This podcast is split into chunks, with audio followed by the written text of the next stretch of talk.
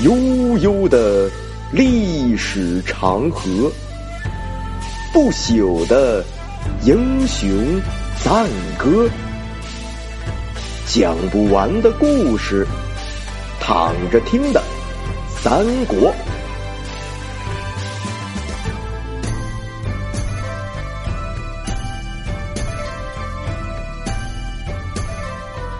躺着听三国第一百三十二回，一计立功。上回说到了曹操打败了蹋顿单于，收编了乌桓的剩余部队，占领了柳城。袁尚、袁熙这哥俩呢，继续往辽东跑去。曹操回到益州犒赏三军，大胜之后的曹操并没有半点高兴，反倒是伤心欲绝。为什么呢？因为他身边最重要的谋臣郭嘉因病魂归西天，一代贤德、胸怀天地的智者就这样离开了。曹操为此大哭不止啊，说郭嘉的离开乃是天要亡我呀。他跟百官们说，大家的年龄都跟我差不多，唯独郭嘉的年龄是最小的。我还想将我的身后事托付给郭嘉来办呢。结果没想到他居然中年夭折，我真是肝肠寸断呐！话语间颇有点白发人送黑发人的意思。那么曹操真的想把事情托付给郭嘉吗？答案是肯定的。曹操早就发现了一个问题，他只要听郭嘉的话，事情就一定能成。所以曹操深知身边的这些文官武将都立下了汗马功劳。但是唯独郭嘉的地位不可撼动。可是没想到天妒英才，三十八岁的郭嘉竟匆匆离世，给曹操留下了一丝遗憾，也让历史少了许多看点。试想，如果郭嘉活着，能够与周瑜、诸葛等人过上几招，那将是大有看头啊！这个我们之后呢会再次提到。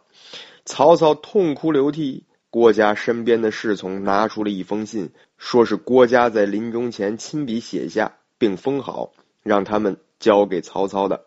曹操接过信件，颤颤巍巍的拆开，边看边点头，边叹气。大家伙纳闷呢，这不知道曹操什么意思。第二天，夏侯惇带着大家来见曹操，说辽东太守公孙康长期以来呢都不服管教。现在袁尚、袁熙又去投靠了他，想来日后必成祸患，倒不如我们现在去拿下辽东，以保日后安定。曹操点点头，说：“不必劳烦诸位虎将，几天之后，公孙康自己就会把袁家那哥俩的脑袋送过来。”大家面面相觑，意思是：“丞相，您这不是想瞎了心了吗？这怎么可能做到呢？”但是曹操都这么说了。大家也就只好作罢。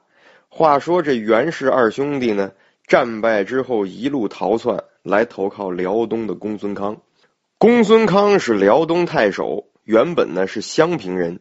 他爸爸公孙度被董卓任命为辽东太守，一度呢成了辽东地区的一哥，颇有点土皇帝的意思。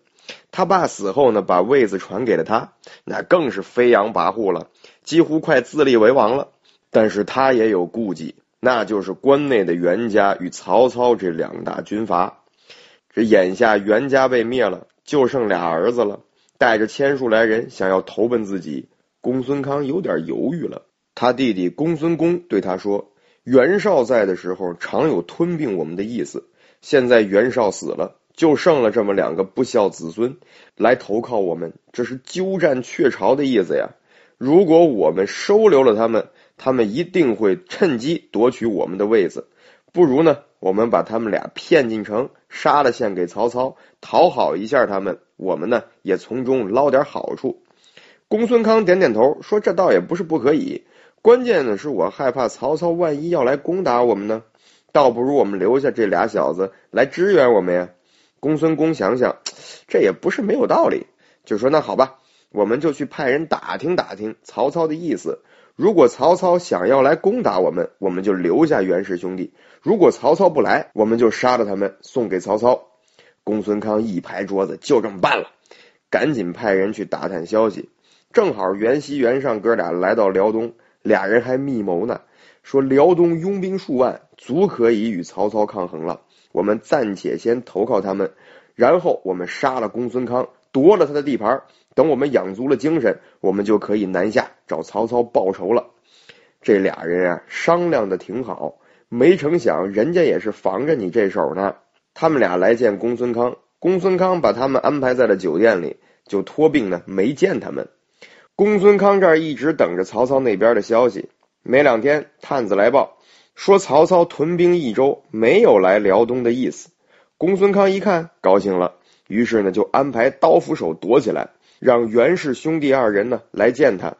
哥俩进屋一看，这天寒地冻的，也没给他们俩准备褥子，那他们俩坐哪儿呢？就问公孙康了，说能不能给我们俩准备两张褥子坐坐呢？公孙康怒目而视，说：“你们俩的脑袋过两天就用快递寄走了，你们俩还做什么？”袁尚一听吓一跳，知道这事不妙，可是呢来不及了。公孙康大喊一声：“来人呐，下手！”一下子闪出好几个刀斧手，将二人砍死在公孙康面前，并割下他们的脑袋放在了木匣子里，贴上了面单，上边写着“曹操收”，就派人发往益州了。曹操在益州按兵不动。夏侯惇、张辽坐不住了，来见曹操，说：“我们去攻打辽东吧。”曹操摇摇头，俩人又说：“那我们就回许都吧。”您就不怕刘表攻过来？曹操还是摇摇头，说：“不走，等快递呢。有人给我寄袁家兄弟的人头来。”大家伙一听啊，都乐了，这觉得曹操有点痴人说梦。哎，没两天，还真就收到了哥俩的人头，大家伙吓一跳。这曹操是怎么猜的这么准呢？我们下回接着聊。想要听到更多更好的三国故事以及古典诗文，请关注微信公众号“考拉的语文乐园”，我在这里等着你们。